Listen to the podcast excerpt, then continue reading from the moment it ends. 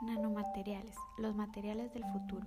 Bioespuma de dos capas a partir de nanocelulosa para la purificación de agua. Mi nombre es José Gutiérrez Naranjo y soy estudiante de la carrera de Ingeniería Química Industrial. Actualmente, el acceso al agua potable es uno de los problemas más importantes de las ciudades desarrolladas alrededor del mundo. Una de las formas para aprovechar al máximo este recurso es por medio de su captación provenga esta de agua de lluvia, arroyos, ríos, lagos o ensambles. Es importante que sepamos que el agua en su estado natural trae consigo gran variedad de impurezas, esto producto de su propio ciclo hidrológico, como por ejemplo minerales, rocas u hojas. Cuando esta es captada, ya sea de manera independiente o mediante una red de suministro, debe llevar su debido proceso de purificación para ser utilizada en el consumo humano u otras actividades.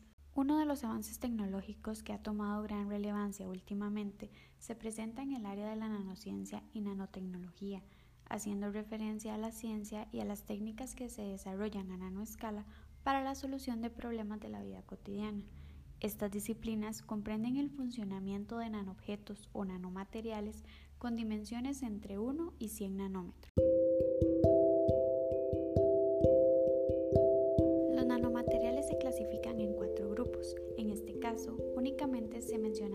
Basados en metales, estudio de los óxidos y dendrímeros relacionados con los polímeros.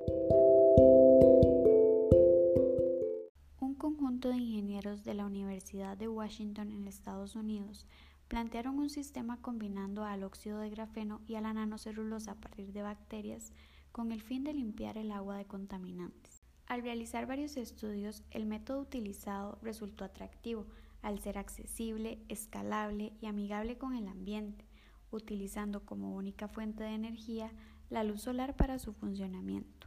La técnica planteada por los ingenieros da un uso importante a las láminas de fibrillas de nanocelulosa en conjunto con óxido de grafeno, transformando al agua contaminada en potable para múltiples usos de la vida cotidiana de los seres humanos.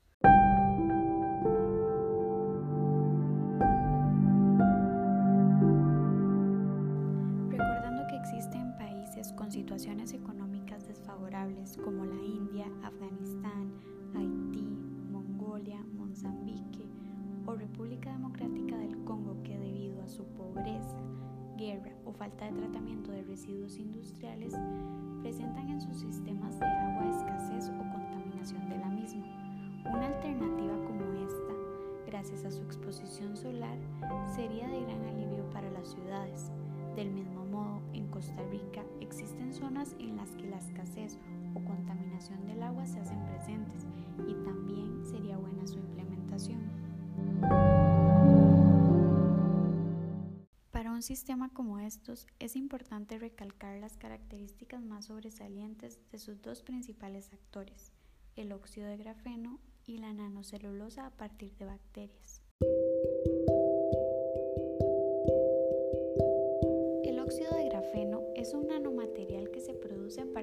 Oxidación y la exfoliación del grafito. Es un material hidrofílico, de gran área superficial y un mezclado realmente sencillo con polímeros y otros materiales.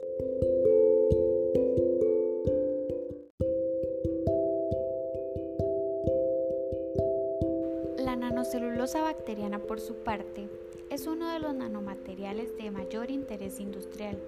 Este biopolímero, al presentar alta pureza, cristalinidad, un elevado grado de polimerización y una nanoestructura fibrilar característica, le permiten al compuesto obtener propiedades físicas y mecánicas extraordinarias y de gran atractivo para la industria. La nanocelulosa al obtenerse a partir de la síntesis de celulosa con bacterias, fue considerado un material verde, al aportar un proceso sostenible para la solución de un problema en específico, considerándose como una materia prima renovable para la producción. La innovación de la que se habla hace referencia a la creación de un prototipo de bioespuma de dos capas, utilizando como materias primas a la nanocelulosa bacteriana y al óxido de grafeno. Este prototipo en su interior contendrá la celulosa virgen, la cual le permitirá al agua ser filtrada y evaporada a la parte superior.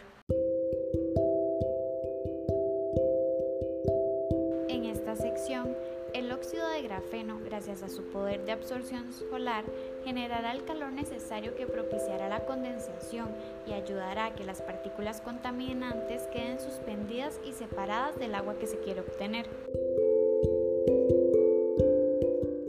Una vez las partículas contaminantes separadas y el proceso concluido, el agua purificada será extraída y utilizada desde la parte superior en donde fue condensada. Varios estudios indican que la celulosa, al ser el compuesto orgánico natural más abundante en la Tierra, será de fácil acceso y de baja inversión para las industrias que quieran implementar este prototipo.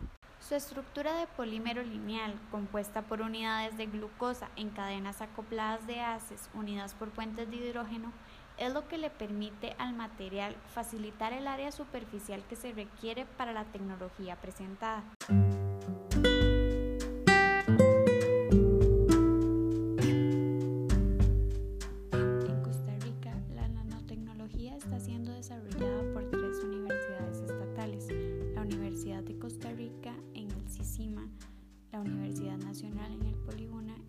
Instituto Tecnológico de Costa Rica.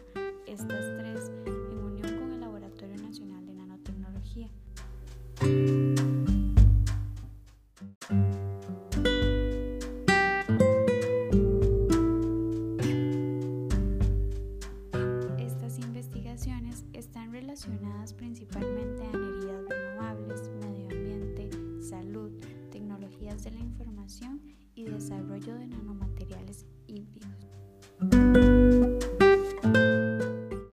igual que esta aplicación, existen un sinnúmero de nanomateriales que están siendo desarrollados actualmente para el beneficio del ser humano.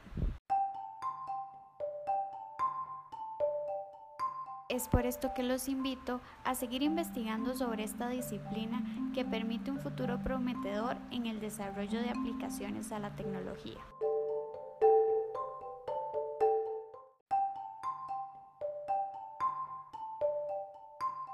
Muchas gracias por su atención.